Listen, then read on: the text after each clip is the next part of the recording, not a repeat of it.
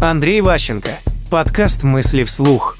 Конкретное мерило работы. Вот для меня идеализированная разработка чего бы то ни было, любых работ, важно, что вы делаете физически. Вот в буквальном смысле. Ты руководишь разработкой. То есть, скорее всего, ты сам код не пишешь, правильно? У тебя есть люди, которые для тебя что-то делают. И ты организуешь их труд. То есть, что твой труд работы выглядит следующим. Допустим, 10 человек получают от тебя в течение 5 месяцев указания. Эти указания происходят как там в Slack, в электронной почте, что ты им рассылаешь.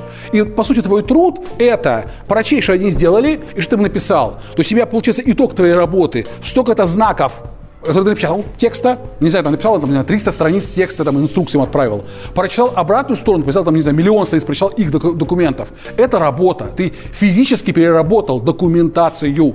Вошло, вышло, вошло, вышло. Ты делал работу, работал с документами. У них есть штуки, есть наименования. Там, не знаю, 300 тысяч электронных писем работал. Вот, допустим, в нашей компании, вот у нас есть документооборот большой, и они гордятся, что у них каждый год э, количество документов снижается.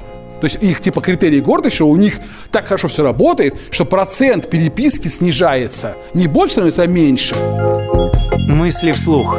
По материалам курса Андрея Ващенко «Личная эффективность».